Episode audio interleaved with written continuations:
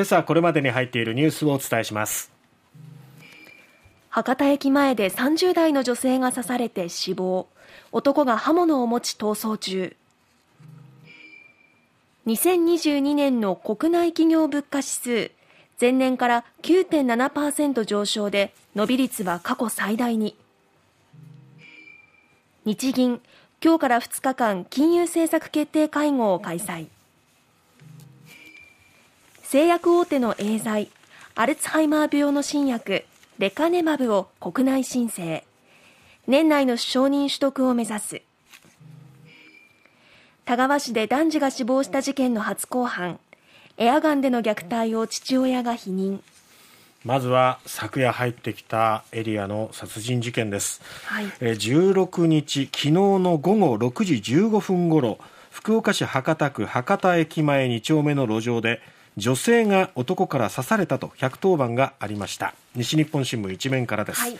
女性は病院で死亡が確認されました。市消防局によりますと女性は30代。現場から包丁のようなものを所持した男が逃走していて県警が殺人容疑で行方を追っています。捜査関係者によりますと女性は男女関係のトラブルを県内の警察署に相談していたということなんですね。なので、まあ、通り魔的な犯行というよりはこの男女のもつれからこの犯行につながっていたと、まあ、今見られるわけですね、はい、博多署は事件との関連を調べています、えー、そして博多署によりますと逃げた男は30代から50代黒い上着を身につけていたということです。逃走経路については博多駅方面という見方があるんですが一方でその反対の博多区役所方面との証言もあるということです。まだ情報が少し錯綜している部分もあるようですね。現場は JR 博多駅から北西におよそ200メートルのオフィスビルやホテルが立ち並ぶ一角、まあ、太白通りに面したビルの脇のところということなんですね。まあこの昨日の午後6時15分ごろということで、はい、もう帰宅時間、えー、人の通り往来も多い時間帯の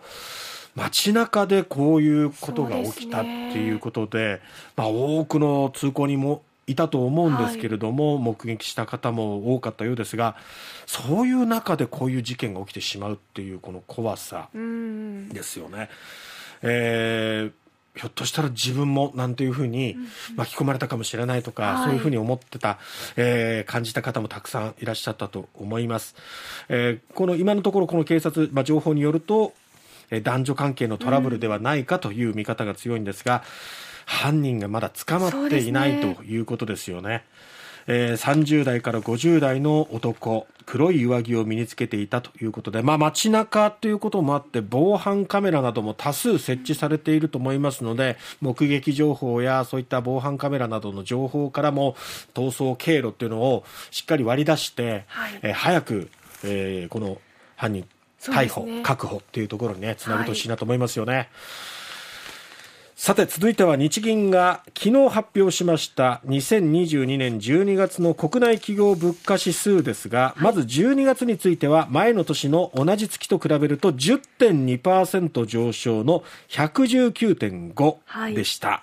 い、エネルギーや原材料の輸入価格高騰が響いて22ヶ月連続で前の年を上回りました、はい、同時に発表した2022年年間ベースこれは前の年と比べると9.7%上昇114.7となりまして伸び率は比較可能な1981年以降で過去最大。うん。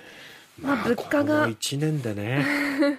一気に上がったよね。ですね、まあ、なかなか上がってこなかったからこそそうね。一気に来たのかなっていう感じもしますけどだったらお給料も上がってほしいなっていうのが切実ですね。ね本当に。まあコロナ禍になってって経済が沈んでいって、えー、で欧米の方が先にコロナ禍から回復し始めて、はい、その差ができたことによっていろんな物価の高騰とか資材が入らなくなったりでさらにそこに今年の2月からウクライナ情勢が起きて、輸入価格、まあ、さらにどんと上がってしまった円安も進んだ。こういったことがこの指数を押し上げているっていうことなんですけど、本当給料がね、上がらないことにはっていうところもありますので、この春の、まあ、春闘ですね、はい、このあたりにも期待が高まります。さあ、そして、今日注目なのは日本銀行。今日から2日間の日程で金融政策決定会合を開きます。日銀は先月の会合で突然金融緩和策を修正して事実上の利上げに踏み切りました。でこのところの長期金利でいうと、えー、昨日の東京債券市場では長期金利の代表的な指標となる新発の10年物国債の流通利回りが一時0.510%をつけました。上限は0.5%なので、えー、それを上回るえ利回りとなったわけですね。でしかもこれは前の週末と続いて2営業日2営業日連続で日銀の長期金利の上限0.5%を超えたということで、まあ、低金利を維持したい日銀としては国債の買い入れを実施したわけなんですけれども今日のこの金融政策決定会合でさらなる修正があるのかどうかこのあたりが注目ということになりますね。それによっては、えーまあ、住宅ローンなどもね、ね、大きな影響を受けていくということになります。はいさて製薬大手エーザイは昨日アメリカバイオジェンと開発した認知症のアルツハイマー病の新薬レカネマブの製造販売承認を厚生労働省に申請しました。症状の進行を遅らせる効果を確認できたとしております。進行を抑える働きがある認知症薬は承認されれば国内で初めてということになります、はい、認知症の6割から7割程度を占めるアルツハイマー病の早期患者が対象ということです、えー、先行してアメリカの方では、えー、迅速承認ということで認められているわけなんですけども日本ではどうなるかということですね、はい、こちら注目です。